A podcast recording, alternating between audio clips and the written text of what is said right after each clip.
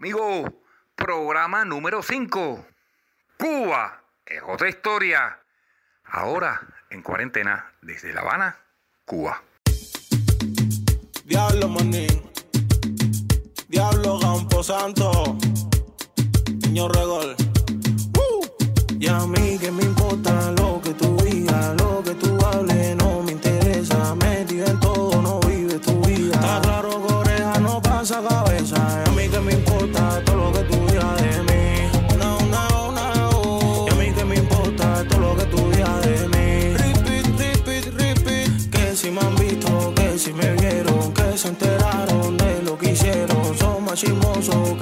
sincero, que ese segundo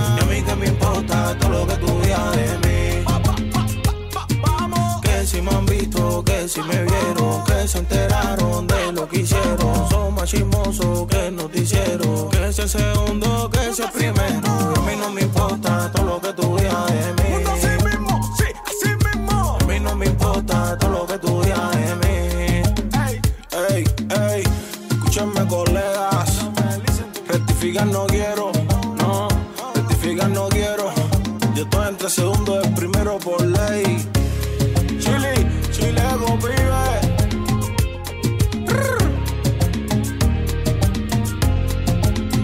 Pro. Hola amigos, primero que todo quiero mandarle un saludo a Cele Moreira, una argentina con alma de cubana que nos ayudó a elegir un poquito de música para nuestro programa de hoy. Un abrazo desde Cuba para Cele Moreira. Hoy estuve revisando mi lista de temas musicales para seleccionar lo que íbamos a escuchar en este programa. Y buscando y buscando, rápido me vino algo a la mente. Hoy existe una guerra de allá para acá y de aquí para allá de muchos músicos populares cubanos con insultos, provocaciones y agresiones verbales. Es lo que desde hace un tiempito se ha venido destacando fundamentalmente en las redes sociales. El nuevo himno de los que están allá en Miami en contra de la revolución cubana, cuyo título es Patria y Vida, interpretado por tres grandes artistas como lo son el caso de Alexander de Gente de Zona, el grandísimo de Semer Bueno y Yutuel del grupo Oricha. Y la inmediata respuesta desde la isla del destacado cantautor Raúl Torres con su tema Patria o Muerte para la Vida. Hace unos días, uno de los grandes de la nueva trova cubana, o bueno, novísima como le llaman, Carlos Varela, en su Facebook ha salido en defensa del cantante y compositor Leoni Torres, en la que según Varela fue calificado por algunos como traidor. La realidad es que la música está vinculada con la política, no es menos cierto, pero cuando los artistas dejan su arte para convertirse en un político o en un activista político, a mi criterio, ya los veo como eso, como político, y no como un artista. He visto cómo se degradan a tal magnitud que hasta malas palabras utilizan y a los que eran compañeros de arte y de vida se pelean por una consigna, vamos a llamarle así, o por una bandera. Pero en verdad, detrás de todo, quizá está la búsqueda de los éxitos, del dinero, más que de una posición de principios, por sobre todo los vecinos del norte que viven en una sociedad donde el capital es vida. Los gobiernos de los Estados Unidos siempre han buscado los más diversos métodos para tratar de derrocar a la revolución cubana y es por ello que los intelectuales y artistas se han convertido en el principal objetivo de ellos.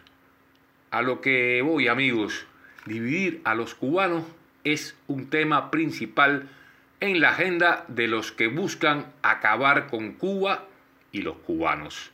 Sin un diálogo civilizado, con respeto y con razones lógicas entre todos los cubanos, no podremos solucionar los problemas que nos golpean a todos, y mucho menos cuando se trata de injerencia de otros países. Los que vivimos aquí en la isla nos bastamos para solucionar los errores, puesto que la revolución está hecha por seres humanos y ninguno es perfecto. Les convoco a todo al respeto mutuo y dejar que el arte sea lo que predomine en los artistas. Yo me quedo aquí, donde viví. Yo no tuve zapatos de marca y mucho menos tuve de esos que encendían Siempre me tocó admirarlo en otros pies, envidiarlo en otros pies. Tampoco los pedí, no tuve la osadía. Yo no tuve un Atari, un Nintendo, un Game Boy, mucho menos un Xbox. Para jugar Mortal Kombat, Call of Duty, Pokémon, ni For Speed o el gran ladrón.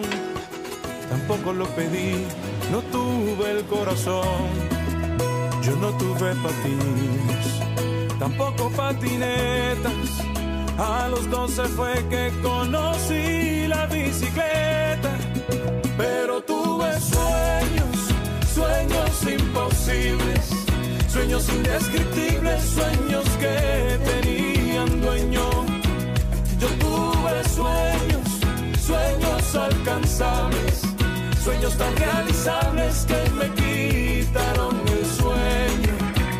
Yo tuve sueños y aún los tengo. Esos me hacen vivir mejor de donde vengo. Yo no tuve regalos esperando por mi gigantes cada cumpleaños. Tampoco tuve fiestas con piñatas, magos y fotos.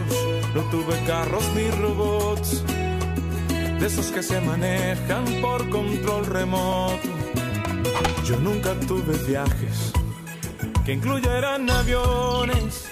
De mi azotea despegaron tantas ilusiones, pero tuve sueños, sueños imposibles, sueños indescriptibles, sueños que tenían dueño. Yo tuve sueños, sueños alcanzables, sueños tan realizables que me quitaron el sueño. Yo tuve sueños y aún los tengo, esos me hacen vivir mejor de donde vengo. Ellos yo metía jonrones como Mayeta Méndez o School. En ellos yo descubrí dónde se escondía el unicornio azul. En ellos yo tuve tantas novias, aunque en verdad ellas no supieran. En ellos una carriola era una nave espacial y los meteoritos me empujaban a que yo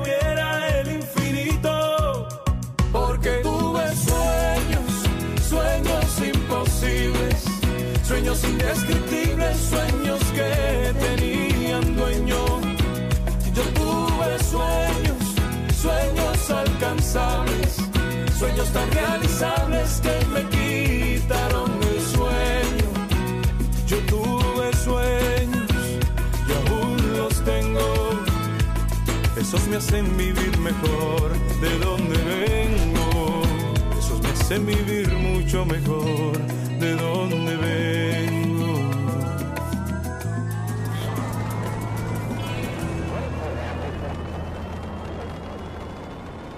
Y amigo Cuba, otra historia, como siempre, volvemos aquí a una casa cubana. Hoy se trata de una gran amiga eh, que es, hoy vamos a hablar especialmente, antes de presentarla, vamos a hablar de los eventos especiales y específicamente de las bodas.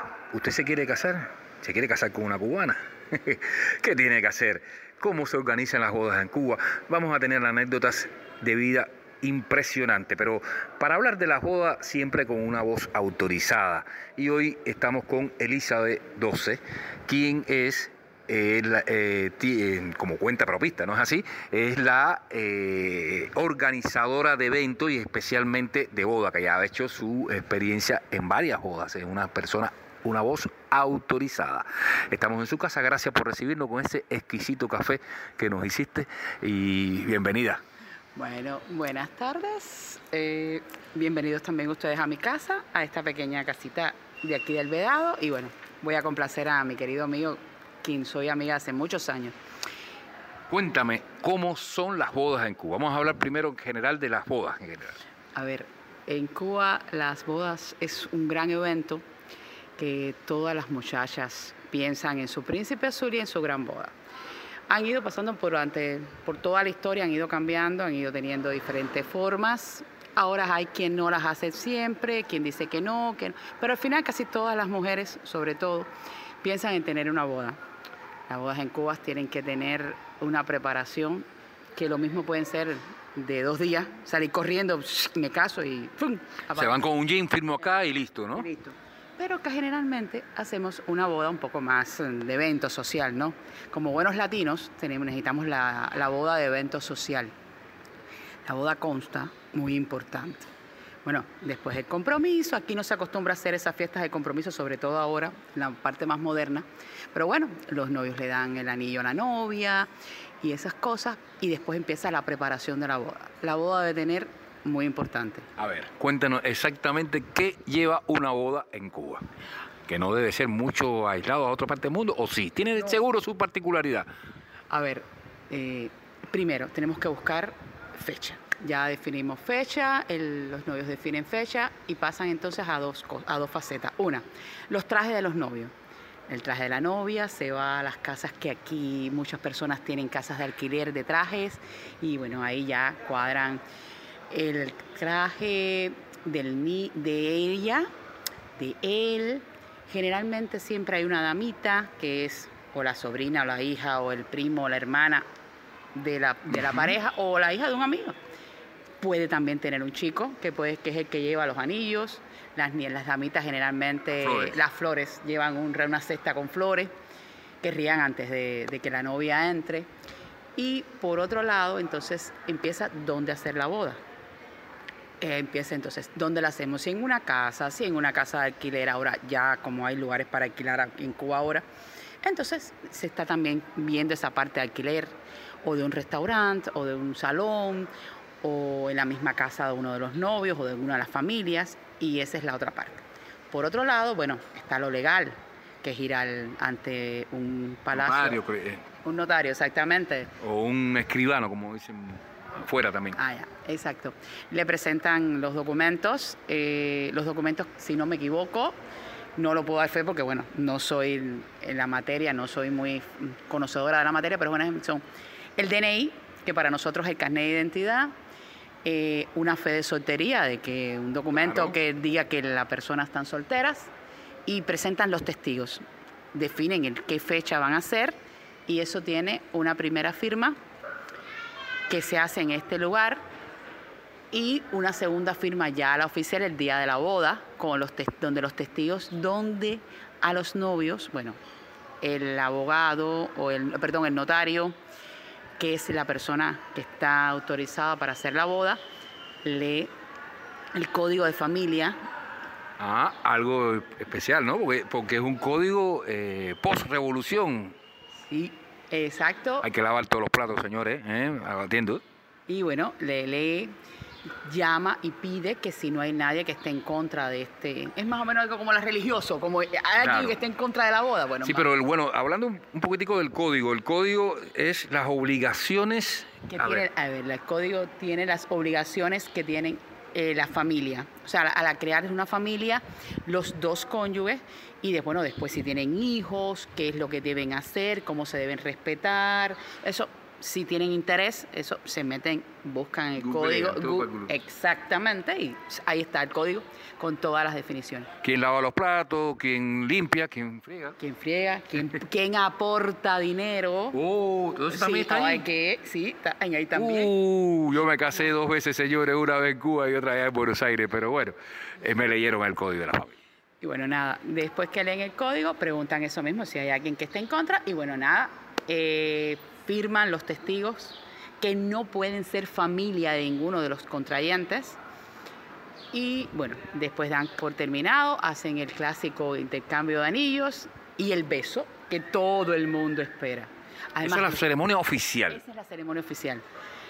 Ahora se está- ¿Puede ser por la iglesia también? Después, sí, a ver, esta es la oficial y hay personas ahora que sí, que la hacen en la iglesia, las, las bodas. ¿O las dos, ambas? No, las tienen que hacer las dos. Ya. O sea, está la, la civil, que es esta que estaba explicando, y bueno, después la religiosa, que generalmente son en días separados, ¿no? no es el mismo día, porque es muy complicado, Claro. pero es así. Y se están estilando bastante las bodas religiosas. Se, Sí, han- están- se han vuelto otra vez a no poner de moda, pero sí con toda la apertura que hay desde el punto de vista de las religiones, de la religión en Cuba y eso, se han, están volviendo a utilizar, están volviéndose a usar. Bueno, el beso y se tira arroz.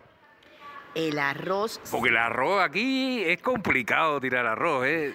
A ver, eh, sí, la costumbre era tirar arroz. En Cuba se tiraba arroz. Generalmente O se tira todavía, me imagino algunos, ¿no? No todo el mundo, porque el arroz está escaseando. ¿no? bastante escasito, pero bueno, nada. Se tira. Ahora se han usado también, hay muchas corrientes, que además son las corrientes internacionales, de no echar arroz, sino confeti.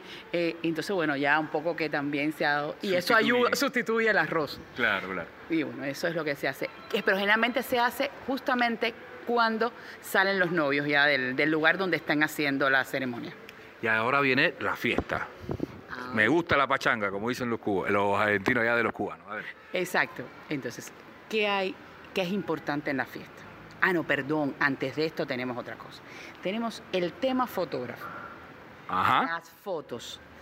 Las fotos generalmente se hacen, bueno, cuando llega la novia, cuando llega el novio, eh, después del matrimonio se hacen las fotos ya de la pareja. Aquí no se estira como en otros lugares hacerse fotos antes. Eso te iba a preguntar. No, no, no es lo que más se estila. Ahora hay una serie de corrientes que están entrando del resto del mundo y bueno, se ha ido cambiando. Pero lo por lo general se hacían el mismo día, se hacen en la- después de la ceremonia.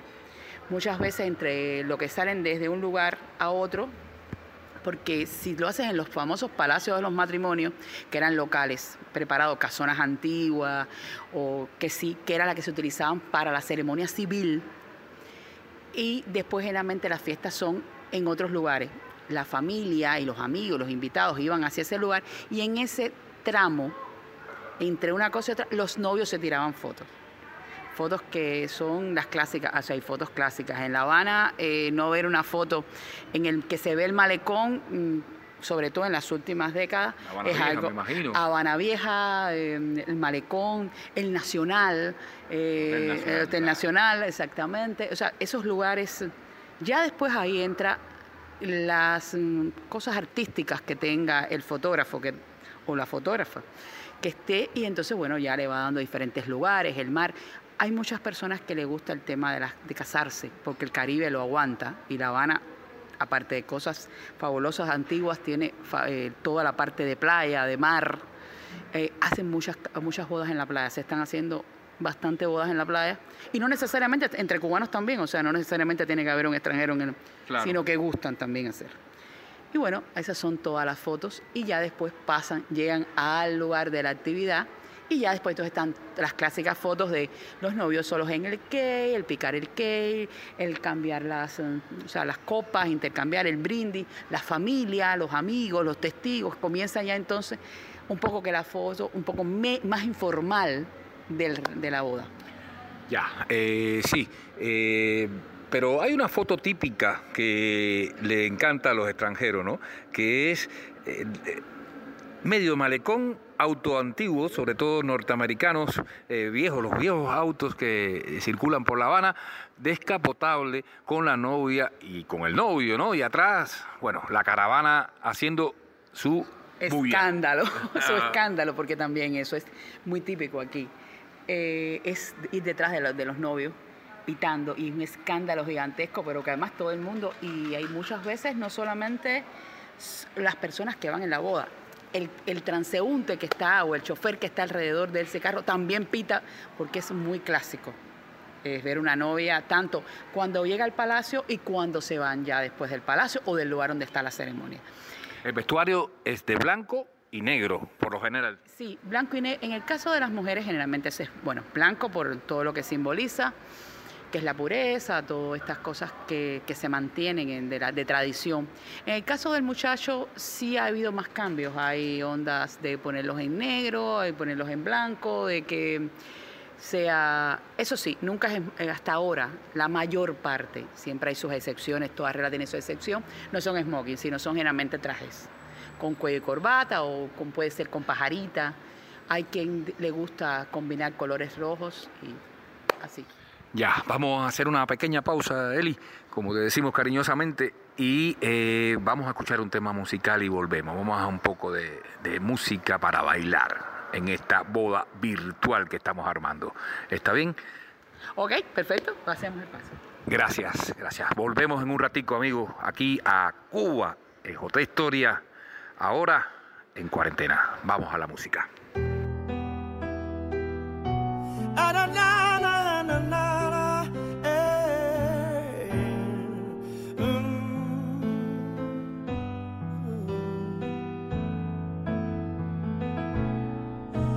Cuando se abre la mañana trayendo el sol y la luz de las persianas juega en tu piel, le doy gracias a la noche que me dejó probar tu miel. Y me envuelves en beso tu corazón y repites un si quiero que ya son tres. Y yo enciendo con mis manos tu decisión que vuelve a arder. Y tú que no paras de sonreír. Y yo que no dejo de ser feliz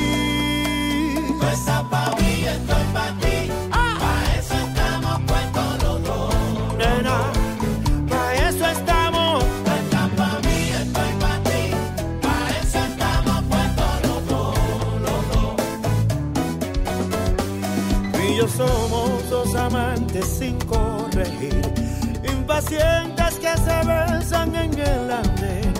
Con el fuego por abrigo y en libertad, para elegir. Y dejamos manos libres al corazón. Y en las calles de La Habana nos ven pasar. Son testigos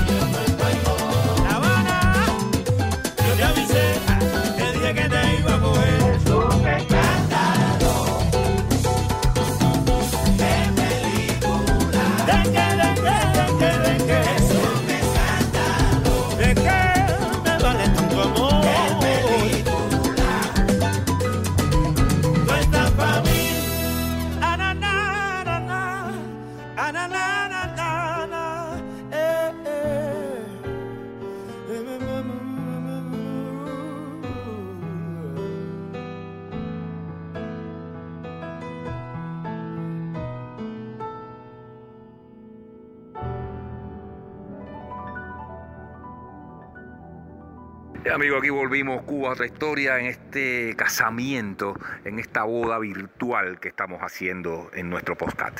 Eh, quiero contarle que ya yo me casé, me recuerdo, me casé con una ciudadana argentina aquí en La Habana, llamamos una boda eh, un poco atípica, ¿no? Una boda eh, rápida, fue en la playa, como decía Elizabeth, y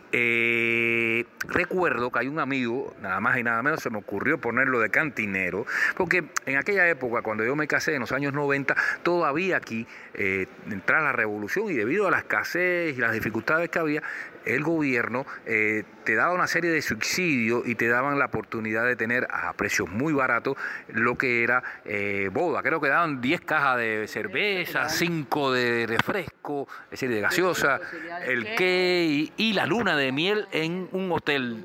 La, un- la puedes reservar. la podía reservar, sí, todo por supuesto eh, era a pagar con precios módicos, vamos a decir. Eh, ese amigo que puse yo de cantinero se había casado nada más y nada menos que cinco veces. Cuatro o cinco veces, no recuerdo. Usted dirá, coño, pero ¿cómo se va a casar? Bueno, nada, sencillamente a él le encantaba muchísimo la cerveza. Se casaba por la cerveza y se divorciaba. Se casaba y se divorciaba. Y así, bueno, casi no había cerveza en mi boda aquella de Santa María del Mar, que son las playas del este cercanas acá. Pero Estamos con Elizabeth, que es una persona autorizada para hablar, porque es una persona que se encarga precisamente de la preparación de, la, de las bodas aquí en Cuba. Y Eli, a ver, cuéntame un poquito, ya estamos en la fiesta de la boda. ¿Qué es lo que hay que tener en la fiesta de la boda? importante para el cubano, ¿no? Oh, muy importante. El cake. El cake tiene que ser un cake generalmente... Eh, ¿Qué es la torta? Sí, ah, pero sí, la torta. La torta tiene que ser con mucho merengue, generalmente es blanca, tiene, bueno, distintos adornos o algo así. Puede tener varios pisos. Eh, ahí cambia, ahí está a gusto ya del, consumidor de, la fiesta. Claro. Y entonces después entraríamos al buffet. Las fiestas cubanas, no importa que usted dé cena o almuerzo, no importa, tiene que haber un buffet. ¿Qué consta el buffet? Muy fácil. Croquetas, ensalada fría, que no es más que unas pastas largas, generalmente espagueti o codito, con mayonesa, esa, y eh, esa, esa, es la ensalada fría cubana, bocaditos que son pan con pan pequeños, pequeñitos, tipo baguecitos así pequeños, con pasta de algún tipo de... Y muy, entonces de beber tiene que haber obligatorio cerveza, ron, esos son los obligatorios. Usted puede después tener más cosas. Puede tener algo que a nosotros nos encanta, que son los aliñados, los, los cócteles, estas cosas, pero los ponches, perdón, los ponches, que se hacen con fruta y se mezclan bebidas y esas cosas. Y para brindar tiene que haber siempre una botella de champán. Lo más que se puede, o sea, las bodas un poco más económicas, un poco más de, baja, de bajo costo, como decimos aquí, lo que tienen de todas maneras es una botella de sidra, pero es muy importante, los novios tienen que brindar con un espumoso. Si no, no la, felicidad no está completa. Claro, es para para que esté para, todo. para el cierre. ¿Y las croqueticas? Oh, las croqueticas fue lo primero que te dije. Las croqueticas muy importante. Eso es casi como que si no hay croqueta, hay bronca en la En la bronca ahí hay una canción de de qué se llama esto de creo que es de Alberto. Y apaga la luz no sé qué y la croqueta que se lleven las croquetas algo así si lo pudieras encontrar sería interesante que es de una fiesta cubana y las croquetas muy importantes. Claro sí no la croqueta es una especialidad que vino allá de España pero bueno nosotros los, cubanos somos croqueteros, vamos a decir así. A ver, otra cosa, el cake, como les dije, la torta tiene que tener una gran cantidad de un merengue y mientras más el merengue es más duro, más es blanco, más así, es, es el mejor cake a nosotros en Cuba las demás cosas estas de, de semidesnudes. Esas son corrientes que se están entrando ahora, pero no son muy amantes por los cubanos. Al cubano le gusta el cake con mucho merengue, porque generalmente después hay alguien que decide a la novia embarrarla o al novio en el beso y, comienzan todas las trastadas que después hacen los amigos de la novia y del novio la hacen a los novios. Otra cosa que sí. ¿Hiciste la despedida de soltero? Sí, Generalmente sí. Últimamente, ¿no? Últimamente, sí. Se volvió otra vez, pero sí, de todas maneras siempre ha habido. Siempre, la, siempre fue. ¿Y durante la ceremonia hay alguna, o la fiesta, vamos a decir, hay espectáculos? Eh, hay música, depende, siempre tiene que haber una música, aunque sea grabada. Ahora se están estilando más tener a alguien que descargue, y si es un showcito, y si hay alguien en la familia que, que cante o que haga algo, ya ese está fijo puesto en, el, staff, de las cosas.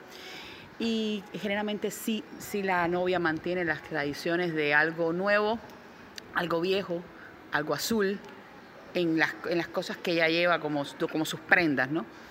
Y generalmente también usa o el collar de la abuela o el arete de no sé quién o el de la bisabuela. Siempre hay algo de esas cosas tradicionales que se mantienen. Claro, y eso eh, te voy a hacer una pausa, después vamos a volvernos antes de despedirnos porque me gustaría que eh, escucháramos esta nota ahora tras un temita musical que vamos a hacerle nada más y nada menos que a Fabián Espinosa. Es un señor de 98 años, nos brindó, me voy a ir un momentico hasta su casa para que usted sepa cómo son también las bodas de oro en Cuba. Escuchemos, escuchemos a Fabián tras la música. ¿En dónde?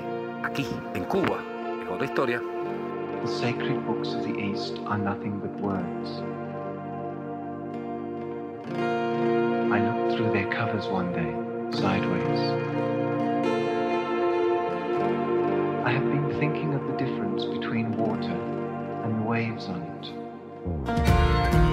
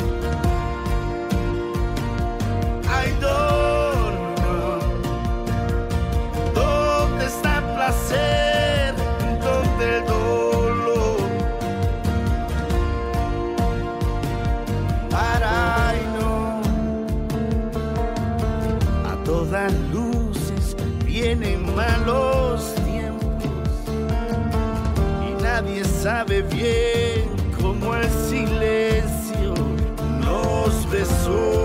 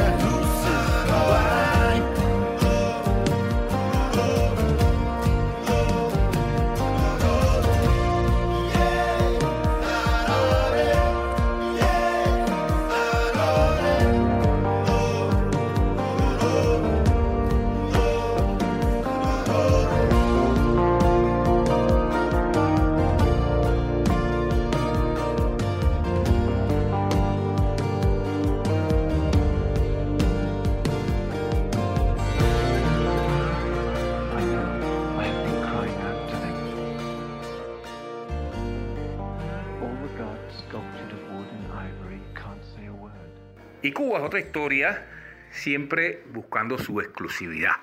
Hoy tenemos realmente una primicia. Alguien como quien se dice, una persona de a pie. Estamos hablando y estamos en la casa de Fabián Espinosa Hernández, un señor de 83 años que hizo muy particular su bodas de oro. Allá en Jaruco, en la zona eh, eh, del este de La Habana, ¿no? Se puede decir. Gracias, Fabián. ¿Cómo estás? Un saludo para nuestros oyentes. Muy bien, encantado, encantado de conocerlo y que me haga esta entrevista importante. No, merecedor usted.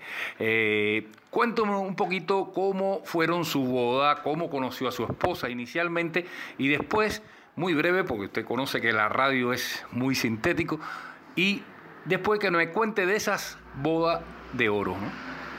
Bueno, muy sencillo, en nuestro pueblo ella vivía cerca, ella muy, muy jovencita, a los 15 años ya yo la conocí, yo tenía 18 y enseguida nos enamoramos, eh, fuimos novios dos o tres años y nos casamos en 1960. 1960. 1960. Eh, nos casamos en la iglesia de Caraballo, cerca de, de donde yo vivía. Y a partir de ahí, bueno, vinimos para La Habana, de luna de miel, qué sé yo, estuvimos en varios hoteles de luna de miel. eh, ¿En qué hoteles, por ejemplo? eh, ¿En qué hoteles? en el Habana Libre. En el Habana que, Libre. Que antiguamente se llamaba... eh, Hilton.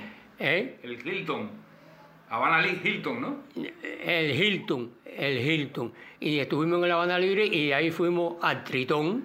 Ajá, ya ese es un hotel de Sí. la parte de Miramar de, Sí. eh, construido post-revolución, ¿no? Y, y- y estuvimos en otro hotel más de Miramar. eh, estuvimos en tres hoteles. y la pasamos de lo mejor y ahí empezó a transcurrir nuestra vida.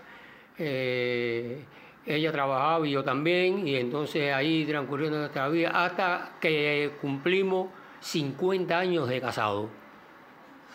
¿Y qué pasó ahí? ¿Cómo hicieron o festejaron esos 50 años de casado? Bueno, eh, acordamos celebrar como una copia de la primera boda. Eso, eso se llama bodas de oro. Y invitamos a muchos amigos, a muchas personas. Invitamos también, ahí fueron personas que estuvieron en la primera boda.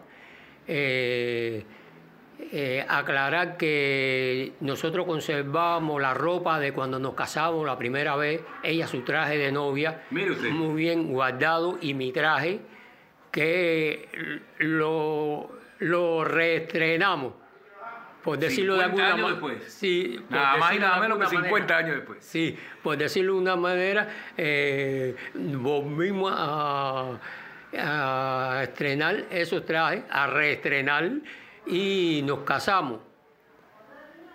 Eh, haciendo un, como un panorama de la primera boda, eh, con muchos invitados en, en el local de la Universidad del Adulto Mayor. Allí incluso En Jaruco.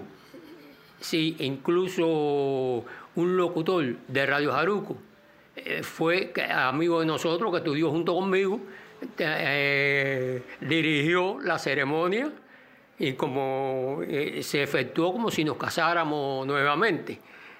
Y ahí empezamos por la actividad, por un vals, que ella y yo comenzamos bailando el vals al transcurrir un momentico yo, yo se la pasé al hijo mayor nuestro y él siguió bailando el vals con ella.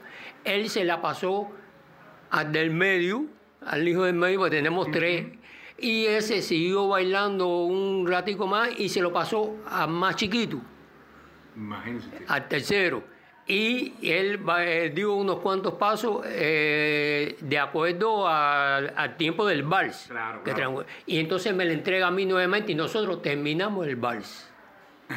Qué bien. Eso estuvo muy bello porque mucha gente decía, ustedes estuvieron eh, eh, practicando eso durante un mes por lo menos. No, no, no, no, eso fue aquí y salió así. Nosotros no lo habíamos practicado ni nada. Todo un espectáculo, ¿no? Eh, de- después de 50 años. Sí, Qué lindo. Muy emocionante. Ahí ella, el locutor planteó de que la, la que había sido Rimboy en la primera boda, que tenía 10 años, ustedes saben que en las bodas esas hay un Rimboy, Rimboy que es el que lleva los anillos, pero él no se encontraba. La que se encontraba era la Flosguel, que en ese momento tenía 60 ¿Qué años. viene siendo qué? La que La Flosguel, la, la niña que lleva las flores acompaña Las flores. en una, en una boda por la iglesia, ¿se entiende? Sí, sí, le. Y el Rimboy es el niño que lleva los anillos, pero el de- eh, él no se encontraba en Cuba.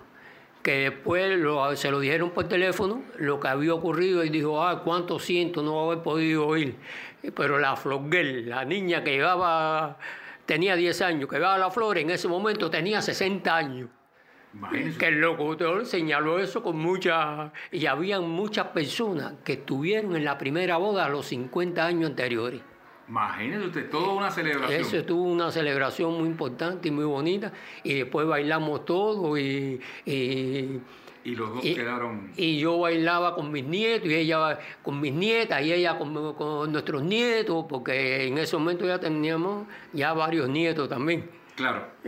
claro. Y eso estuvo muy emocionante, muy bonito. A, la- a las personas les gustó mucho, a todos los invitados. Fue muy atractivo. ¿Qué pasa? Eso fue el 10 de diciembre, que nos casamos un 10 de diciembre. Ella cumplía años el 11, al día siguiente. Cuando llegó las 12 de la noche, Festejar. se le se cantó felicidades, porque llevaba, cumplía años ya a la, Siguieron de fiesta. ah, y seguimos de fiesta. Qué bien. Aquello estuvo Qué muy bien. emocionante y muy bonito y a muchas personas les gustó mucho. que Habían personas que decían que nunca habían visto eso. Celebrar una boda de oro y con tanta... Claro que sí. Muy, emocionante que estuvo eso. Eso fueron a los 50 años. A los 50 años. Si tuviese que hacerlo de nuevo, ¿lo haría? El problema, ella falleció. Sí, está bien. Ella falleció el en el nunca. 2016, eh, 16 años después. Qué pena. Quiere, Pero quiere decir que estuvimos de matrimonio 56 años.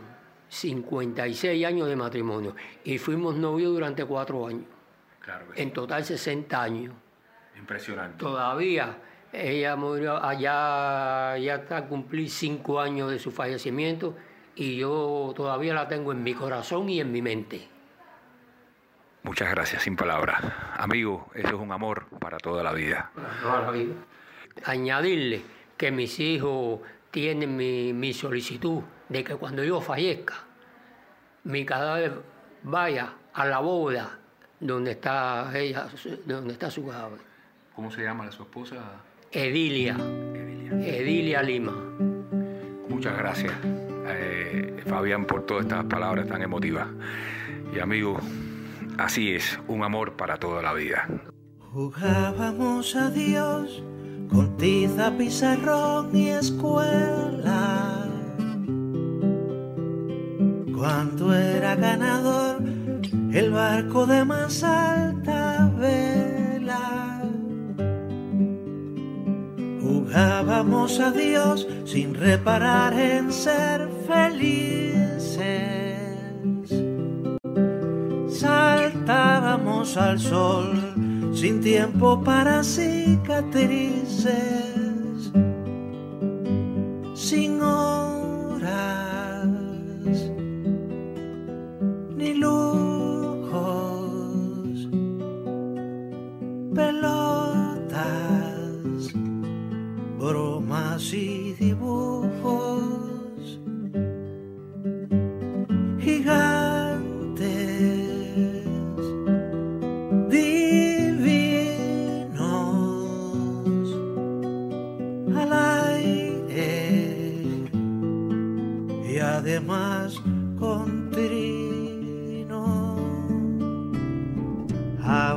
Que se fue el tiempo bienaventurado, te invito a conocer de nuevo un corazón alado,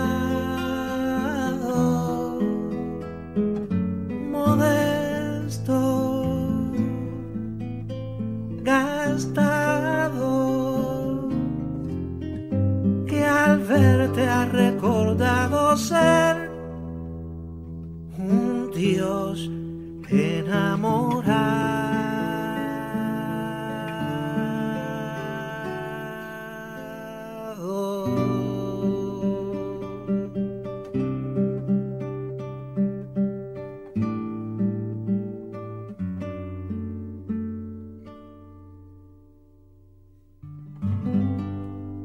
lindo, qué lindo esa, esa boda de 50 años, boda de oro. Eh, quiero decirle, añadirle que eh, Fabián es un señor, eh, una- un señor de a pie, como le dije, bien de abajo, de allá de un pueblo al este de La Habana que se llama Jaruco, nada más y nada menos. Este, y Un vuelo yendo hacia Varadero. hacia Varadero, en camino hacia Varadero. Así que bueno, bueno, pero continuamos aquí en esta fiesta ya de la boda, esta fiesta virtual.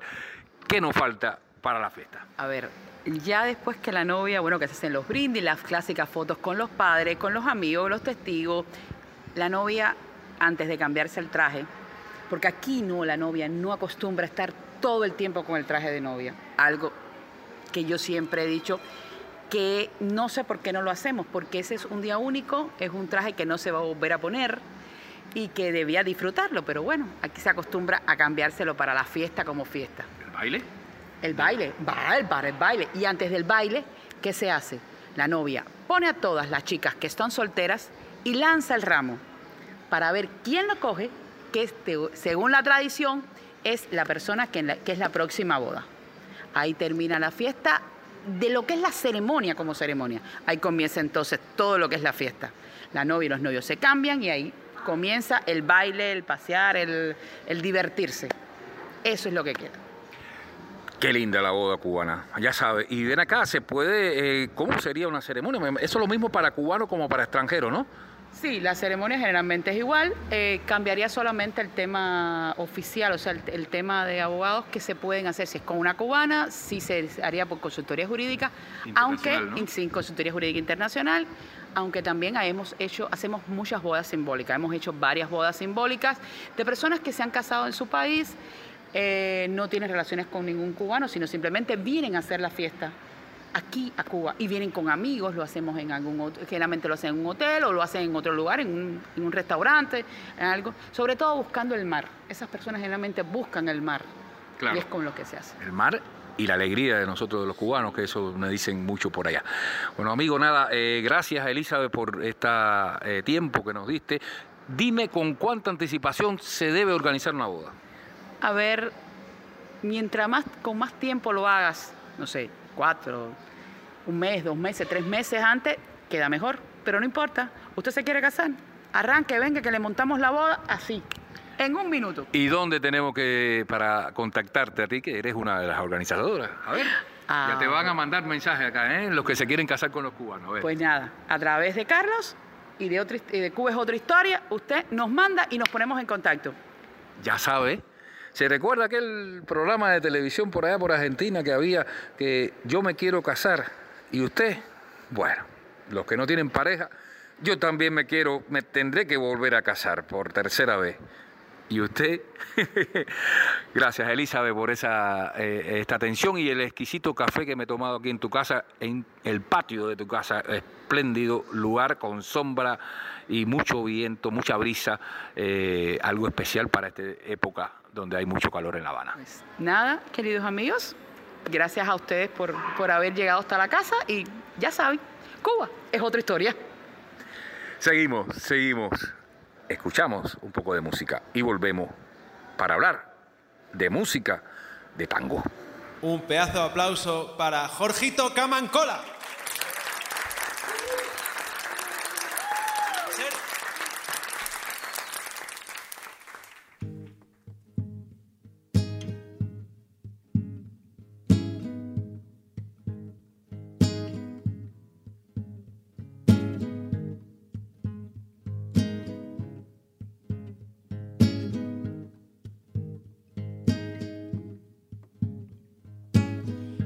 Cuba, Cere, no jodas.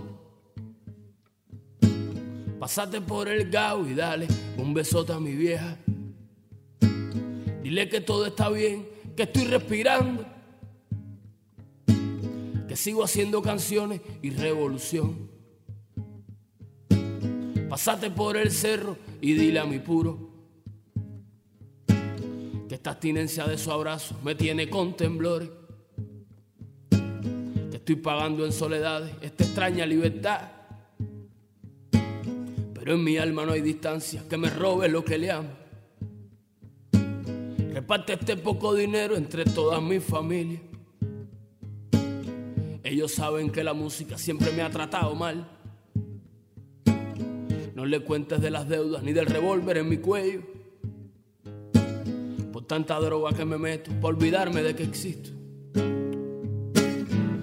Ponme en la boca un par de balas. Será mi sangre, será mi sangre dispara.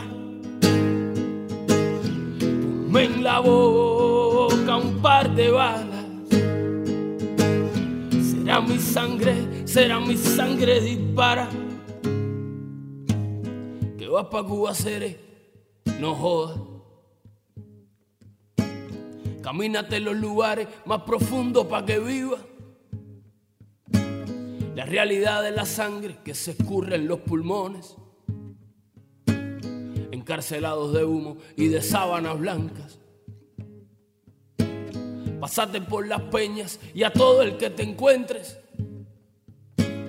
Dile que mis espacios me los guarden con latidos. Que los pulsares de esta voz yo me lo callo en la esperanza. Que los versos más bonitos siguen oliendo a isla. Dile al barrio que en mi sueño está chancletear su asfalto. Revivir mi juventud en su farola sin luces. toca rumba en los solares y habla mierda del sistema. Y que las lágrimas se escurran en las grietas de su historia.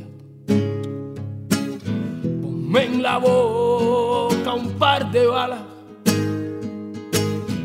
Será mi sangre, será mi sangre dispara. Ponme en la boca un par de balas.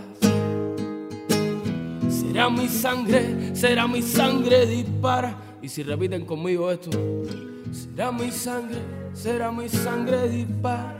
Todo el mundo junto, vamos.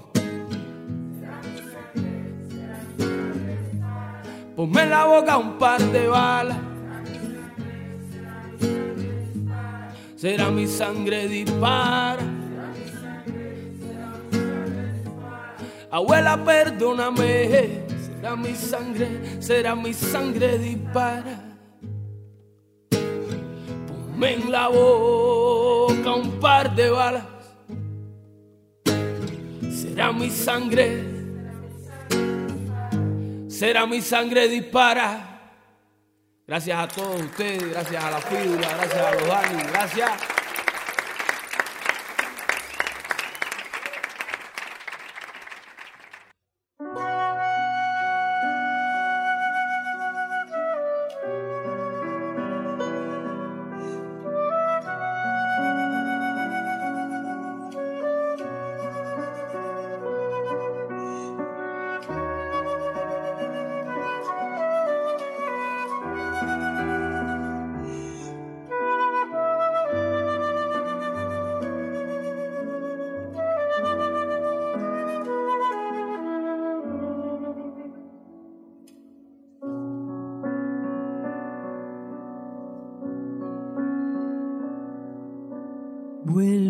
Sur.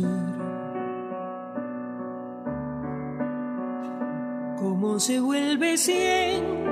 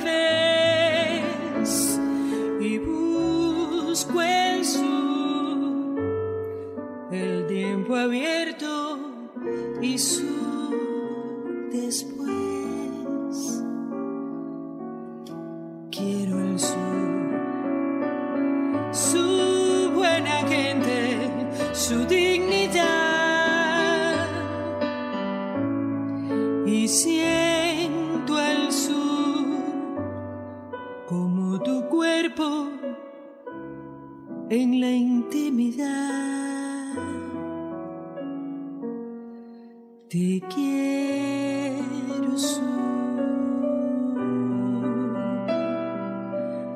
Llevo al sur.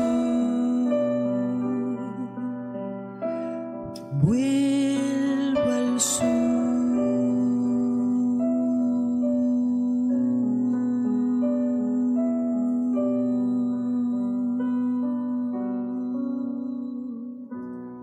Y amigos Cubas de Historia, hoy salimos de nuevo de nuestro pequeño estudio portátil que tenemos ahí en, en la casa. Y estamos nada más y nada menos que en Radio Musical Nacional, la CMBF de aquí de Cuba, y con un amigo que nos invitó y nos ha dado una espléndida recepción para eh, que es conductor, Gelson Hernández. ¿Es así, no? Sí, ciertamente. Un saludo para ti y a todas las personas que están escuchando también. Un gran abrazo y gracias por darnos este tiempito. Eh, hoy, amigos, vamos a hablar de su programa Estudio 9 que eh, transmite acá para que ustedes conozcan por ahí cómo se hace un programa acá en Argentina, en, acá en Cuba, perdón, allá los argentinos. Y eh, él es conductor, es productor, está a cargo de algo que vamos a hablar, que es el tango, de la semana Piazzola que se está desarrollando aquí en La Habana y también es bailarín y conoce a Argentina, ¿no? ¿No es así? Oye, pero te sabías toda la historia. Vienes preparado. Cuéntanos un poquito de ti.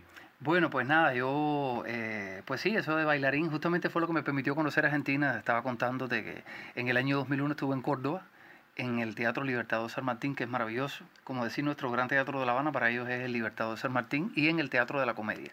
Fui entonces con mi directora en ese momento, Laura Alonso, a un evento que se llamaba, que ya tengo información de que no existe, eh, se llamaba Gran Latinoamericano de la Danza, que era una especie de concurso latinoamericano donde venían bailarines de muchas partes del mundo, de varias manifestaciones de la danza.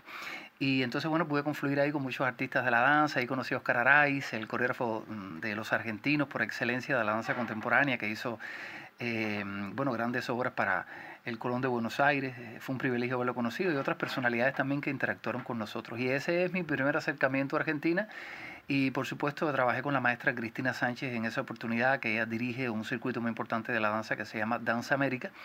Y posteriormente, incluso ese intercambio trajo consigo que Cristina viniera a Cuba y estrenara con nuestra compañía en ese momento, el Centro Pro Danza de Cuba, la obra de Las Madres de Mayo, que se estrenó en un cubalet aquí en, en La Habana, que este evento lo dirige la maestra Laura Alonso, que como bien te dije me acompañó en esa oportunidad. Esa fue la, la vez que pude conocer a Argentina en el año 2001 por mi eh, trabajo y relación en ese momento mm, con el ballet Laura Alonso como bailarín de carácter. Y eso sirvió, me imagino, para eh, ser la semillita de Argentina y hacer todos estos eventos. Pero primero vamos a hablar un poquitico cómo fue que de bailarín llegaste a los medios de comunicación y específicamente a la radio, ¿no? A conducir. Bueno, yo te voy a decir que eh, realmente las dos cosas estuvieron eh, relacionadas unas con otras. Increíblemente, cada vez que me preguntan eso, ¿cómo es posible que estando allá en Provence haciendo cosas, tú estabas en la radio? ¿Cómo es posible que estando en la radio te ocupabas de dedicar un tiempo al, al ballet?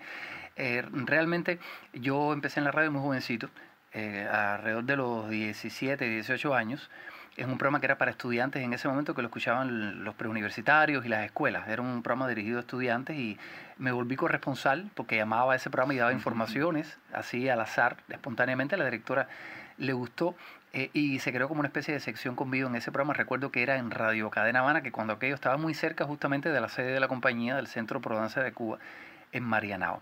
Ese programa llamado La Hora del Estudiante, que lamentablemente ya no existe, un programa lindísimo, dirigido justamente a los estudiantes que se levantaban temprano a esa hora, entre 6 y 7, y De la iban, mañana. sí, de la mañana porque iban a sus estudios. Las escuelas acá en Cuba empiezan alrededor de las 8 de la mañana. Entonces, bueno, una vez falta la locutora, y yo recuerdo que, que ella me propuso que hiciera la conducción esa semana en que iba a faltar. Y ahí fue donde yo, bueno, me enamoré de los micrófonos. Y estaba empezando a acercarme a la danza en ese momento, todavía en, tú sabes, en la edad esta de, de formación, de comenzar, de tratar de, de ver qué camino uno tomaba en esa dirección. Y entonces, bueno, pues eh, ahí empezó la radio.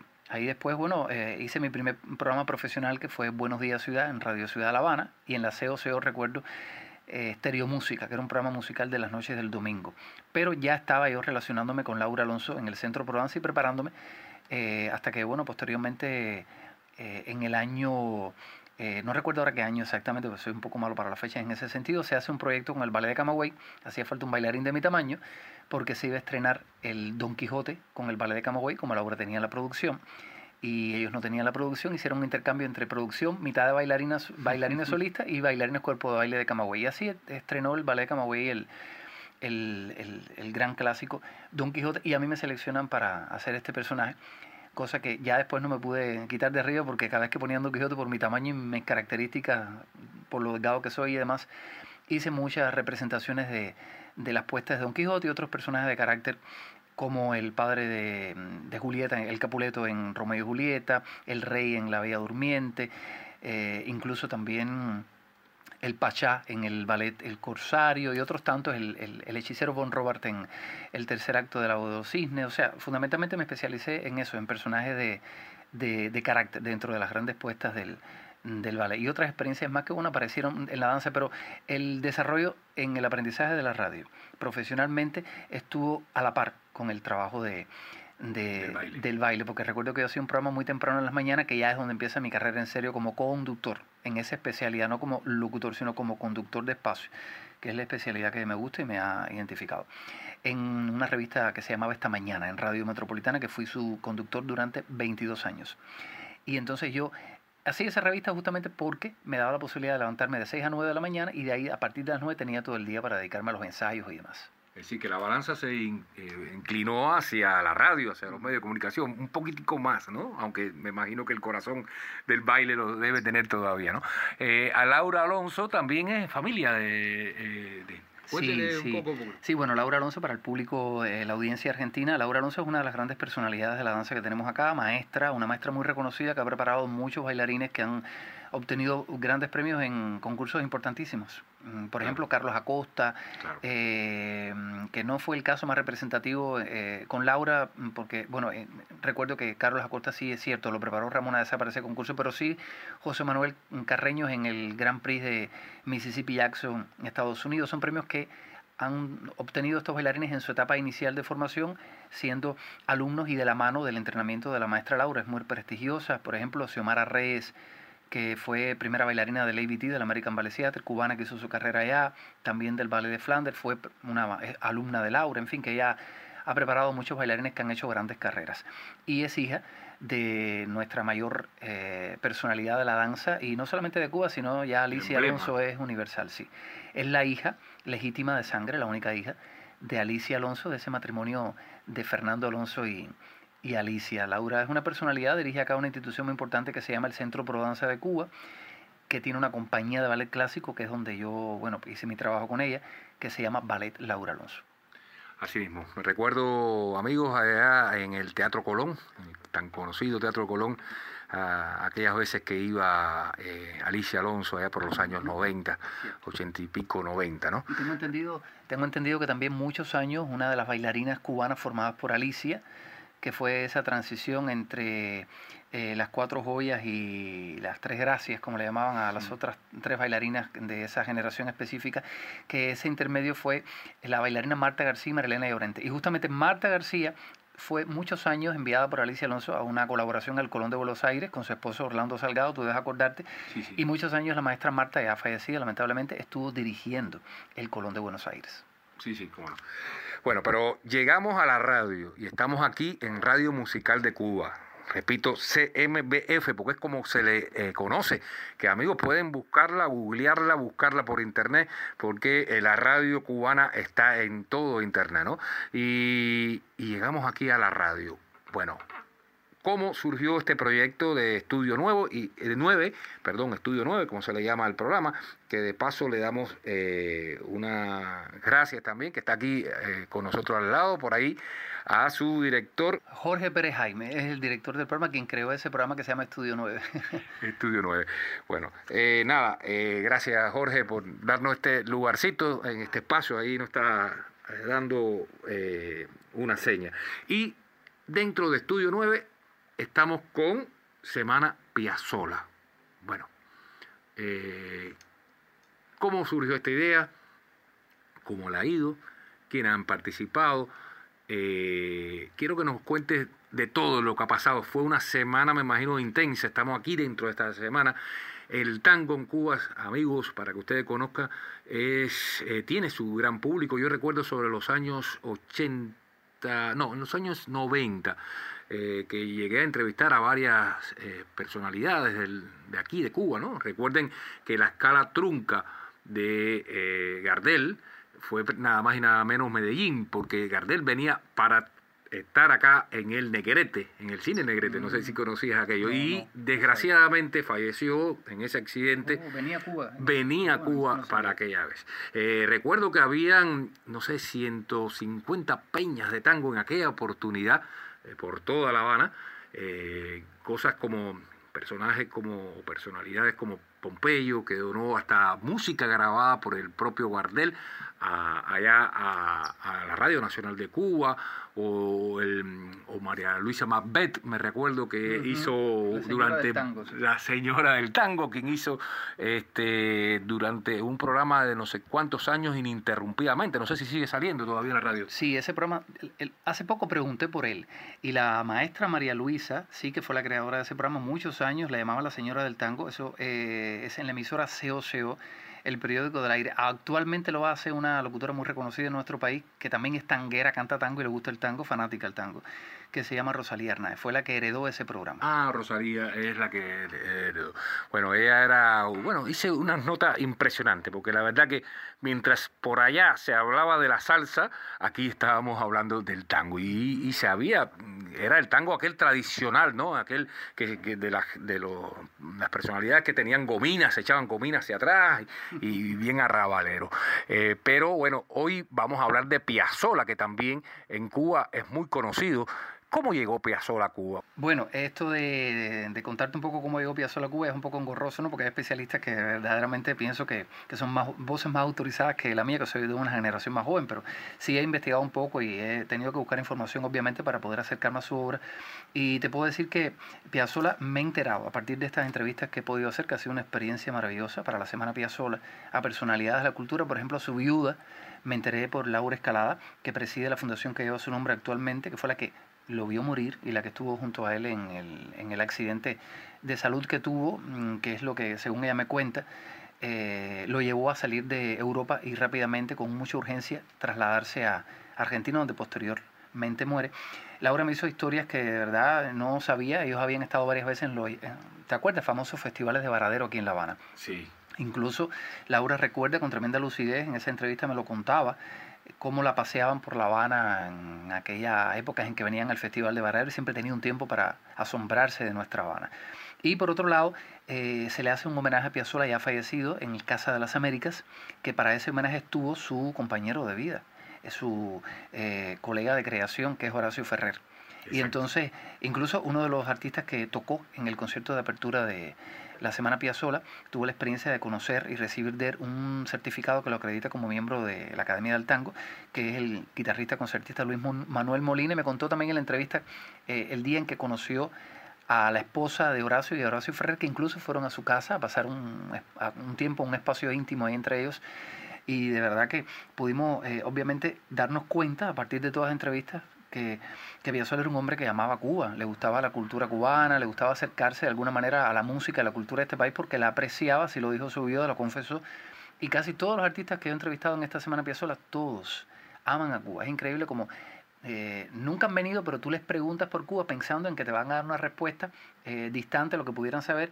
Y sin embargo, bueno, te hablan de, los músicos, de los artistas que oyen por grabaciones increíbles. Esto una Melita Baltar hablando de Silvio, de Pablo. Bueno, vamos a hacer un corte, sabes cómo es la radio, tú eres de- del equipo, y, y volvemos en un ratico para que nos cuentes un poco más en profundidad de lo que fue esta semana Piazzola aquí en La Habana. Amigos, ¿saben dónde? ¿Dónde te lo contamos? Siempre en Cuba. Es otra historia, ahora en cuarentena.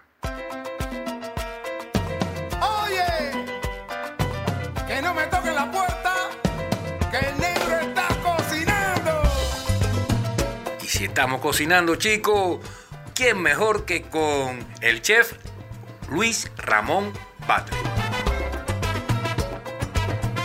Un gran placer estar una vez más con ustedes haciendo cocina cubana. Realmente un gran privilegio poder estar hablando de alguno de los platos o de algún plato típico de nuestra cocina nacional. Por aquí el chef Luis Ramón Batle desde esta isla en el Caribe que se llama Cuba. ¿Qué les parece si hoy estaremos hablando de unas berenjenas rellenas? Esto es un plato eh, bien apreciado, sobre todo en el oriente del país. Ahora se ha estandarizado por el oriente, por el centro, por el occidente y realmente forma parte del menú tradicional de Cuba, de los cubanos y de algunos de los restaurantes. Pues nada, para hacer estas berenjenas rellenas vamos a contar, primero vamos a tener la berenjena, vamos a ver que esté bien brillosa, le vamos a cortar las puntas, después la vamos a cortar a la mitad y vamos a tratar con la punta de un cuchillo de vaciarla. Vamos a vaciarla y esa pulpa que hemos sacado del centro de las berenjenas o esos botes, porque parece un bote, para rellenar, lo vamos a cortar bien finito y lo vamos a cortar en jardinera bien pequeña y lo vamos a reservar. Para hacer nuestra berenjena rellena, ¿con qué vamos a contar? Bueno, vamos a contar con aceite, por supuesto, con la berenjena ya cortada a la mitad. Eh, vamos a contar con pollo o con bacon, cebolla, ajo, ají, pimiento rojo, ají, pimiento verde, cebolla, todo cortado bien pequeñito. Vamos a usar un vinito blanco y vamos a usar una salsa criolla, una salsa de tomate bien especiada. Cuando hablo bien especiada, es que tenga orégano, que tenga comino y que ustedes pudieran ponerle la sazón de su país o la sazón que a ustedes les gusta. Bueno, nada, eh, vamos a colocar las berenjenas ya cortadas a la mitad y que le hemos eh, retirado el centro, como si fueran dos barquetas. Le vamos a bañar con aceite, un poquito de ajo, sal y pimienta y la vamos a incorporar dentro del horno hasta que las berenjenas estén bien doradas. Colocamos las berenjenas dentro del horno y ¿qué vamos a hacer? Vamos a coger una sartén, vamos a poner una película de aceite ¿Y qué vamos a hacer? Vamos a incorporar el pollo o el jamón trinchado bien pequeño, lo vamos a dorar. A mí me encanta con el pollo, también me encanta con el cerdo, también puede ser con atún, pescado, con marisco, con lo que usted tenga en la casa. En este caso lo vamos a estar haciendo con pollo y bacon. ¿Qué vamos a hacer? Vamos a dorar bien el pollo, bien cortado pequeño en bastones, en julianas. Una vez que haya obtenido ese color dorado, le vamos a incorporar también un poquito de ajo, le vamos a incorporar también el bacon junto y vamos a seguir mezclándolo, ahí, ahí, dorándolo constantemente. Incorporamos el ají, incorporamos la cebolla, incorporamos también la salsa de tomate, podemos incorporar también unas hojitas de albahaca y unas hojas de orégano, oreganillo, que aquí tenemos dos tipos de orégano, tenemos el orégano de hoja grande y tenemos el oreganillo de hoja pequeña. Y vamos a guisar todo eso, vamos a preparar un guisado bien sabroso, vamos a dejar reducir lo más que podamos. Y después al final vamos a perfumar con vino. Usted puede usar un vino blanco, puede usar un vino tinto si quiere, puede usar un vino rosado, el que usted prefiera. También le puede poner un toquecito de esa cervecita. A nosotros nos encanta en la cocina cubana utilizar la cerveza. Después que hayamos perfumado con cerveza, con vino, dejamos reducir un poquito más, reservamos, sacamos ya las berenjenas del horno si ya están bien doradas y cocinadas. ¿Y qué vamos a hacer? Con una cuchara vamos a rellenar nuestras berenjenas con ese guisado de pollo, con ese salseado de tomate, con todas esas especies tan sabrosas. ¿Y qué vamos a hacer al final? Bueno, no vamos a apagar el horno, le vamos a incorporar queso encima, el queso que usted quiera, queso gouda, queso de vaca, el queso parmesano, el que más le guste. Y por último lo vamos a colocar en el horno para que ese queso gratine. Lo dejamos por un espacio de 15-20 minutos y una vez que ese queso esté bien gratinado, sacamos nuestras berenjenas del horno, servimos en el plato y sobre el queso ¿Qué vamos a hacer? Le vamos a incorporar hojuelas de orégano. También puede ser un poquito de cilantro o un poquito de perejil o de albahaca bien trinchadito. Ese efecto del color amarillo del queso con las hojas verdes aromáticas. Y bueno, nada, aquí le hemos presentado hoy un plato bien sabroso de nuestra cocina nacional y le seguiremos enviando eh, algunos de los platos, de los platos emblemáticos de Cuba y de la cocina cubana. Un gran placer, nos volveremos a encontrar una vez más. Soy el chef Batle y recuerde que cocinamos desde esta isla, desde Cuba, con la sazón más importante que puede haber y es el amor. Muchísimas gracias. Ernesto Mastrascusa. Voy a publicar tu foto en la prensa. En la fotografía cubana. Voy a publicar tu foto. Voy a publicar tu foto. Al encontrarse Perfecto Romero con el Che en la sierra, ya después de que empezaron a conversar eh, Perfecto Romero sobre su cámara Besa alemana, y el Che también le, empezó a comentar sobre su cámara, la cámara que tenía el Che, que era una retina de 35 milímetros.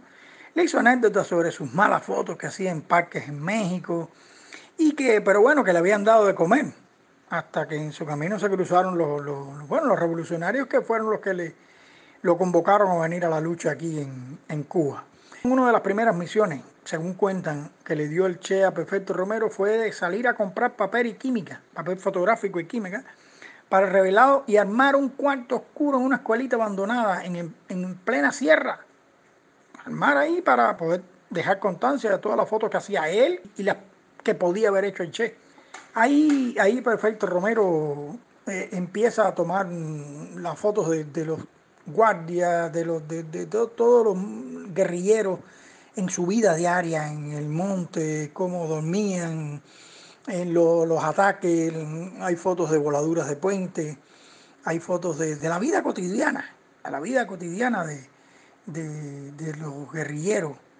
También Perfecto Romero ha sentado base en, eso, en, en, la fotografía de, lo cotidiano, de, la, de la vida diaria es un cronista, es un, es un narrador visual de, de, los principios, de principios de la revolución. La memoria que, que, que, tiene Perfecto Romero es prodigiosa. Ha sido premio nacional de, de fotografía en Cuba. Ha sido un profesor de, varias generaciones con su historia, con sus imágenes espectaculares que tiene. Tiene imágenes de, de, Fidel ya a principios de revolución, ya en plena revolución. Fidel cortando caña en la zafra de los 70, de los 10 millones que fueron los años 70. Hay imágenes de, de, sus campesinos, de la época de él, de guerrillero. Su arma era la cámara. Hay imágenes poco conocidas del Che, de Perfecto Romero, en el campamento Columbia, el 3 de enero, cuando ya llegan a La Habana y se, se unen Camilo y el Che. En La Habana hay imágenes de Che, muy, muy bonitas imágenes. Hay imágenes de, de Fidel Castro durante la primera declaración de La Habana, el 2 de septiembre de 1960. Y hay una imagen preciosa del mismo Perfecto Romero en la fortaleza de la cabaña, el 3 de enero de 1959, en el que se ve Perfecto Romero con su fusil en una mano y la cámara en la otra, con La Habana de fondo, una foto bella, fotos bellas de Camilo, Camilo Cienfuegos, hay fotos de, de, de marcha en, en, en, La Habana, hay fotos de movilizaciones, fotos espectaculares de, de imágenes del Che eh, sentado en un jeepy, el Che sentado en el, en, el, en el, timón, en el asiento del chofer de un jeepy, mirando un periódico, cosas cotidianas, cosas normales, cosas lindas de principios de revolución que tuvo la oportunidad Perfecto Romero de hacer. Claro, están las clásicas súper espectaculares y bellas fotos de la entrada de la, de la caravana de los guerrilleros el 8 de enero de 1959 en La Habana. Hay fotos del Che, eh, bueno, el Che era su jefe en la guerrilla, hay fotos espectaculares de Fidel Castro, hay fotos bellas de, de Raúl, hay fotos, fotos íntimas de, de, se ven, hay una foto, una foto linda de, de Raúl y Camilo Cienfuegos sin camisa conversando, pero muy natural, muy íntima, muy bonita, fotos espectaculares de, de principios de la, de- de la revolución, en el que, bueno, ahí está la vida de Perfecto Romero. Espero hayan disfrutado esta sección de hoy y nos vemos en la próxima. Chao, amigos de la fotografía. ¿Y para dónde nos vamos? Para la calle, chicos. Cuba, otra historia en la calle.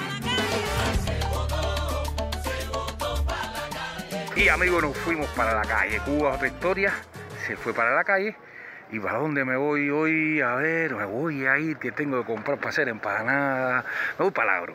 Me voy para y aquí estamos junto con nuestro amigo Abraham.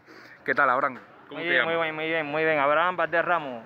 Abraham es uno de los amigos que siempre me está ayudando y mira, por aquí hay esto, por allá hay lo otro, y en general para encontrar los productos de nuestras empanadas. Estamos aquí ubicados en el Agro 19 donde Abraham es... Eh, yo soy un concurrente natural, o sea, un intermediario eh, que compramos productos a los proveedores del campo. Ya, eh, en correspondencia con el precio que ellos nos traen, bueno, le ponemos un precio siempre con un por ciento por encima. Siempre el cliente para que- quejarse, eso no hay problema. No, no, no, eso siempre, siempre, siempre el cliente se queja. Eso es normal. Eso es normal en Todo el mundo parte. quiere que, que, que, que- que compramos barato. Claro, Todo el mundo quiere vender caro, pero comprar barato. Ahora, el agro, claro, exacto, exacto. exacto. Ahora, eh, eh, usted es un trabajo por cuenta propia, es decir, eh, ustedes están inscritos normalmente, ¿cómo, cómo funciona eso? No, sí, nosotros estamos inscritos, trabajamos por cuenta propia, nosotros Pagan- pa- pagamos el impuesto, eh, pagamos la, la patente y al final del año el fisco, o sea, el, Claro. el por ciento sobre La la, declaración sobre la ganancia. jurada. Sí, sobre la declaración jurada sobre la ganancia que obtenemos. Ya, perfecto. ¿Y qué vendes? A ver. Bueno, cuéntame. vendemos zanahoria, vendemos mango, mamey, tomate, orégano para las empanadas. Orégano que nos, siempre ha perdido, nos Eh, ayuda. vendemos aguacate, vendemos malanga, mamey, eh, maíz. Frutas. o sea, frutas, guayaba, eh, Porque Cuba está lleno de fruta, fruta, melón, piña, todo eso vendemos.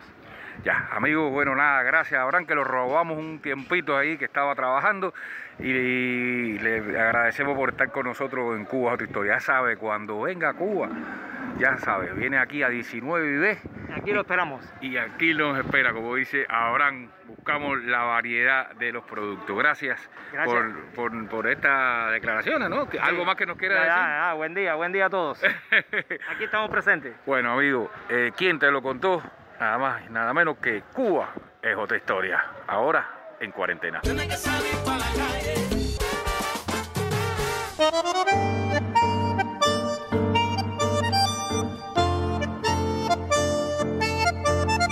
Semana Piazzola en CMBF, Radio Musical Nacional. Del 17 al 21 de mayo de 2021. Celebrando el centenario del compositor argentino Astor Piazzolla. De 2 a 4 de la tarde y de lunes a viernes. La revista Estudio 9 será la sede de la Piazzolada en CMBF, la emisora clásica de Cuba. Quiéreme así. Trépate hasta ternura de locos Semana Piazzola en CMBF Radio Musical Nacional. Con la presencia de reconocidos artistas e intelectuales de Argentina y Cuba.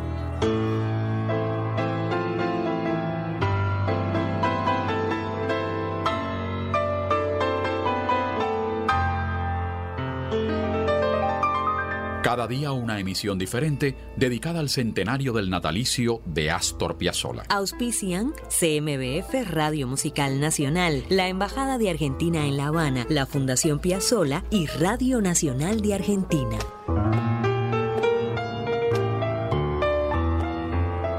En el contexto de las jornadas que celebran el aniversario 73 de CMBF Radio Musical Nacional, Semana Piazzola, del lunes 17 al viernes 21 de mayo de 2021.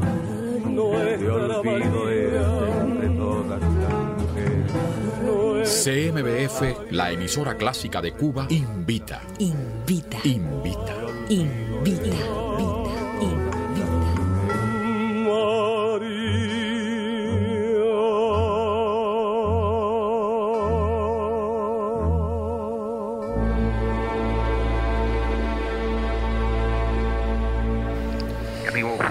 Aquí a este eh, lugar hermoso de nuestra radio, de la radio cubana, y digo nuestra porque me siento ya casi en casa. Gracias por recibirnos, el recibimiento fue impresionante, nada más y nada menos en Radio Musical Nacional en CMBF. Aquí estamos con el conductor de Estudio 9, que ya estuvimos hablando, con Gerson Hernández, quien es el coordinador y el organizador de la Semana Piazzola aquí en La Habana. Cuéntanos cómo ha sido esta semana Piazzola, quiénes participaron, eh, dan un poco de detalles del, al respecto. Sí, ha sido una maravilla poder hacerlo porque yo quería hacer, de hecho, el centenario de Piazzola como Dios manda. A todo lo grande acá en, en, una sala que yo produzco muchos conciertos para esta eh, sala de conciertos, que es la principal que tenemos en La Habana, que se llama la Basílica Menor del convento de San Francisco de Asís, pero viendo la situación de la pandemia que se ha agravado, se ha demorado mucho que las instituciones puedan tener eventos presenciales, dije, bueno, entonces la radio vamos a tener que convertirla en un escenario, pero sonoro, en este caso, para poder hacer este proyecto porque no podemos quedarnos sin homenajear a Piazzolla. Y bueno, ahí aparece la idea de hacer desde la radio esta semana Piazzolla que eh, abrió con un concierto donde artistas cubanos interpretaron muchas partituras de Piazzolla, no solamente instrumentales, sino eh, vocales también. Intervinieron artistas como María de Jesús, la cantante. Eh, también Lynn Milanés, que por primera vez públicamente cantó Piazzolla, la hija mayor de Pablo Milanés, su primogénita. Se hicieron selecciones de la ópera tango María de Buenos Aires, porque me la conozco muy bien. Y en Cuba eh, yo fui el director artístico que estrenó esa ópera por primera vez en Cuba en el año 2015 en el Gran Teatro de La Habana, con mi modesta puesta en escena. Entonces ya mi acercamiento a Piazzolla venía, como te das cuenta, desde, desde ese momento en que tuve que estudiarlo para poder hacer en Cuba María de Buenos Aires. Y adoro la música de Piazzolla. Y creé este proyecto que se llama Piazzolada, jugando con el nombre de Piazzolla, de todo mezclado, la música del con cubano. Entonces hicimos la Piazzolada en su segunda edición, porque ya la había hecho unos años atrás, con este mismo experimento de la diversidad de artistas haciendo su, su obra. Y lo más interesante para mí eh, es buscar artistas que usualmente no hayan interpretado la música de Piazzolla para obligarlos a, a tener que eh, buscar su visión sobre ella. Y algunos que sí ya la conocían, por supuesto, que son maestros ya y muy eh, eruditos en cuanto a la obra de Astor Piazzolla.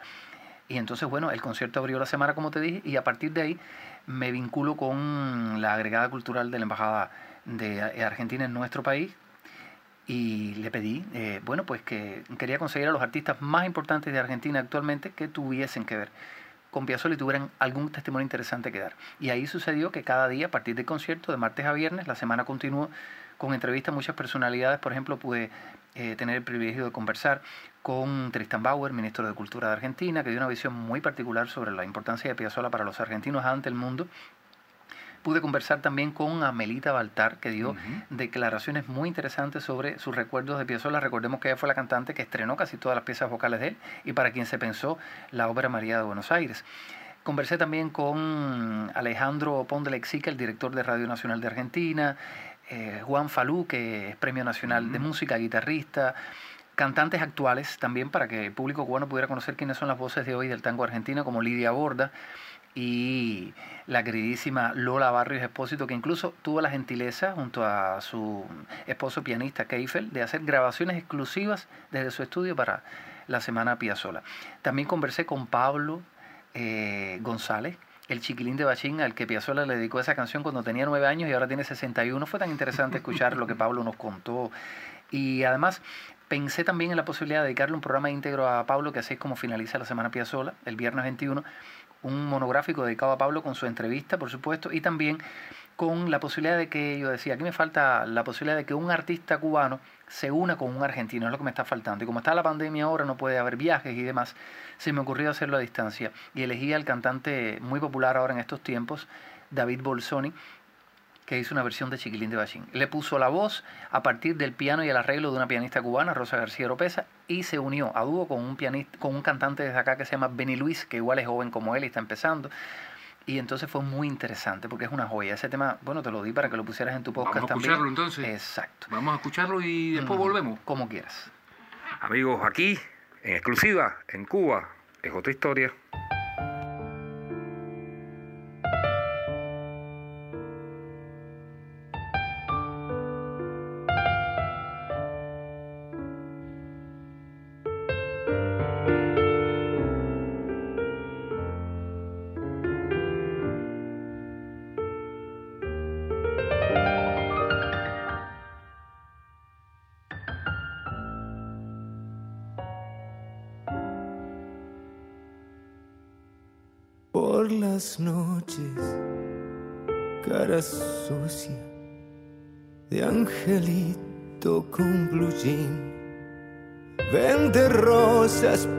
Las mesas del boliche de bachín.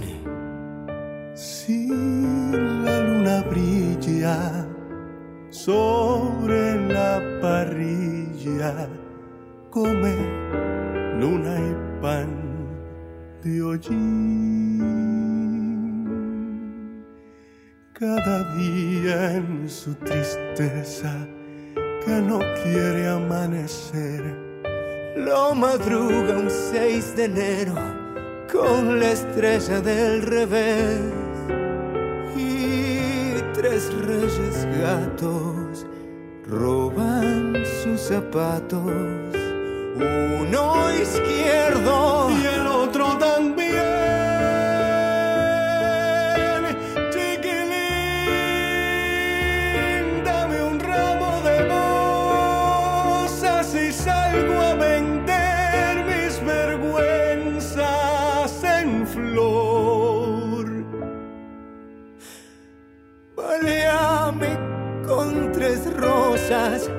que duelan a cuenta del hambre que no te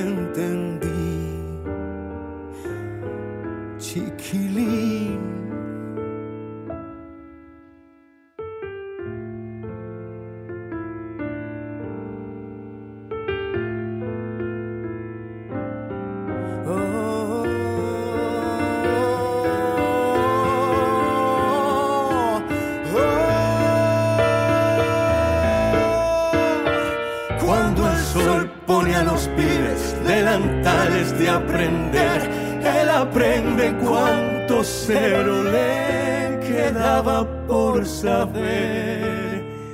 Y a su madre mira, A su madre mira, mira que te gira, pero no la quiere ver. Cada día en la basura con un pan y un tallarín. Se fabrica un barrilete para irse y sigue aquí. Es un hombre extraño. Es un niño de mil años que por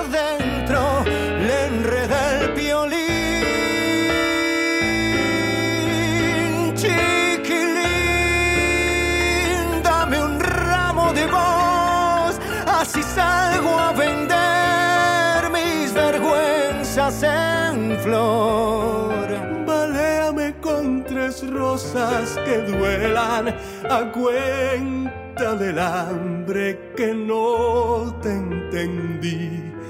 Chiquilín, chiquilín, dame un ramo de rosas y salgo a vender mis vergüenzas en flor. Baléame con tres rosas que duelan a cuenta del hambre que no te entendí. Chiquilín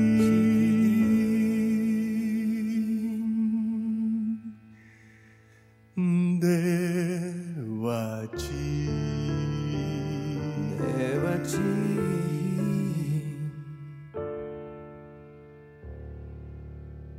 Hola queridos amigos, les habla Marcelo Bocanera, cantautor argentino de canciones, de tangos, de la música popular argentina. He tenido la, la belleza, la gran fortuna de mi carrera grabar y hacer conciertos muy grandes con, con su gran artista Silvio Rodríguez. He llegado a cantar también con Pablo Milanés, con Vicente Feliu, con Santiago Feliu, con muchos artistas cubanos. Tuve la suerte de poder viajar en el año 91 para hacer 15 conciertos en La Habana.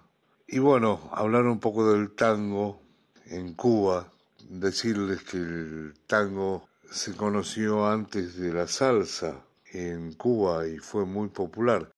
Esto quiero decirlo para el programa de mi amigo Carlos Rodríguez, mi gran amigo Carlos Rodríguez. Para su programa Cuba es otra historia. El tango que viene un poco de origen africano, eh, se extendió en América Latina por mucho tiempo a fines del siglo XIX en reuniones sociales donde los esclavos y los negros libres bailaban ritmos de los tambores. El tango este, incluía la habanera, ese género musical que era una mezcla de ritmos africanos y elementos musicales europeos. Por eso el tango lo quieren tanto en La Habana. En La Habana tocó Pugliese, en La Habana tocó Piazzolla, actuaron allí.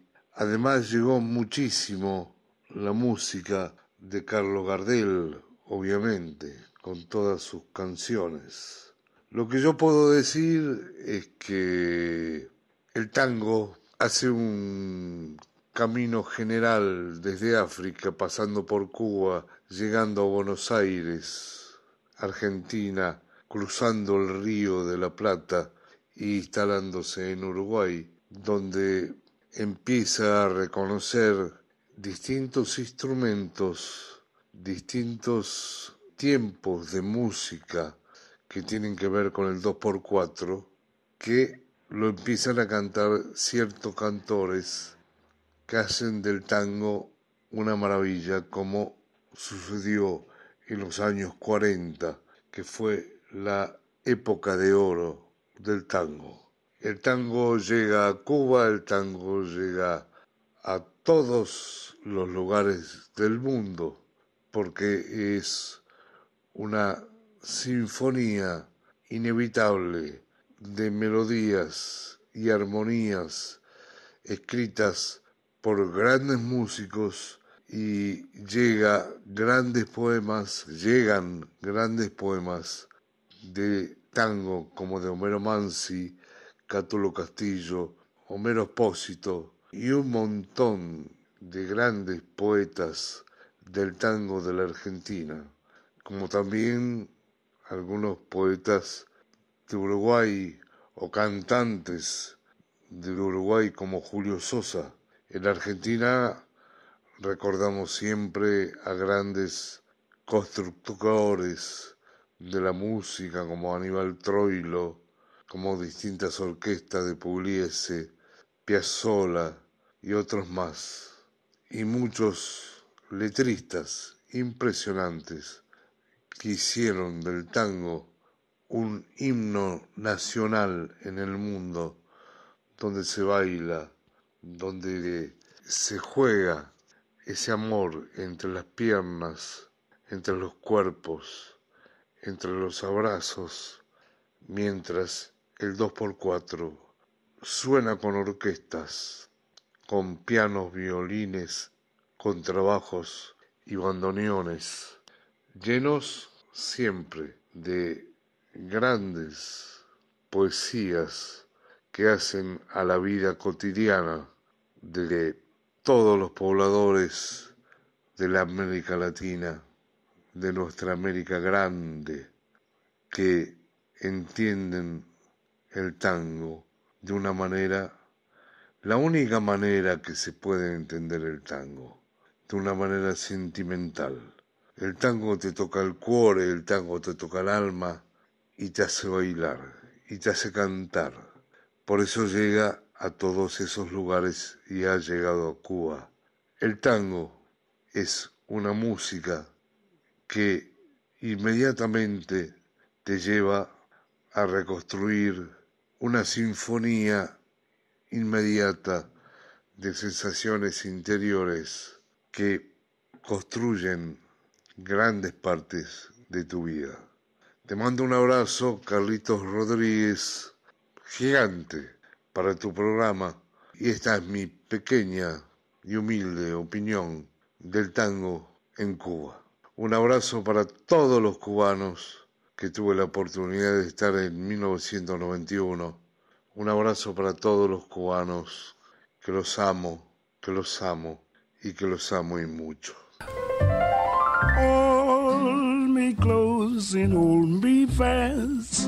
The magic spell you cast. This is La Vie en Rose. 5 de julio del 2004. Radio CMBF. 2004. Nacimiento de un amable misterio. Estudio, Estudio 9. C'est toi pour moi, moi pour toi dans la vie. Tu me l'as dit, moi j'aurai pour la vie. De lunes a viernes, 2 de la tarde. Estudio 9. Estudio 9. Cuando la cultura habita, la radio cubana. La radio cubana. Qué jornada, como se le quiere el, el tango aquí a- a- en Cuba, ¿no? ¿Se quiere mucho? Sí, yo pienso que sí. Yo pienso que sí porque esta semana Piazzolla ha sido un escándalo, vaya, en el mejor sentido de la palabra. Muchas personas, de no solamente de Cuba, sino de muchísimos lugares del mundo que viven nuestro audio real en Internet, han seguido la semana y han agradecido enormemente porque no es usual, no todos los días tenemos la dicha de tener una semana dedicada solo a la obra de Piazzolla, pero también a los testimonios que nos acercaron a él a través de personas que lo conocieron y que conocen de su obra. Claro que sí. Y bueno, Piazzolla también tuvo mucho que ver, por supuesto, con el cine argentino y el cine aquí, porque en todos los festivales del nuevo cine latinoamericano, y quizás Tristán Bauer te habló algo de eso, eh, él que es un, además de ser el ministro de Cultura de la Nación, eh, fue o es un gran cineasta, ¿no? Eh, ¿Es así? Sí, exactamente. En la entrevista de Tristán, él habló desde la posición del artista que es, del artista humilde, de ese artista conocedor realmente de nuestro continente y de Cuba, porque ha sido un realizador muy premiado en nuestro país y que acá lo hemos visto muchísimo en los festivales internacionales del nuevo cine latinoamericano, en presencia física y también a través de su obra, por supuesto. Así que no nos es ajeno la obra grandísima de Tristan Bauer y ha sido uno de los privilegios de la Semana Piazzolla contar también con sus declaraciones. Gerson, muchas gracias y discúlpenos por todo este tiempo robado. Aquí está en el medio del estudio de eh, y casi eh, terminando el programa suyo de, de radio. Amigos, esto fue aquí en una entrevista con Gerson Hernández, el conductor de Estudio Nuevo 9, que sale de lunes a viernes de 2 a 4 de la tarde. Gracias y seguimos aquí en Cuba es otra historia. Escuchando ahora Tango Piazzolla. Sí, muchas gracias a ti por esta oportunidad. Y para despedir, yo pienso que podríamos escuchar a la maestra María de Jesús López, que en el concierto, esta grabación es exclusiva para ti, en el concierto cantó justamente esta pieza acompañada por el guitarrista concertista cubano, el que conoció a Horacio Ferrer y a Piazzolla también, porque le dio la mano en un concierto en La Habana. Eh, Luis Manuel Molina y María de Jesús se unen para cantar en arreglos de Luis Manuel Molina, Los pájaros perdidos. Gracias a ti, Gerson. Bueno, una vez más, Cuba y Argentina unidos. Ahora con.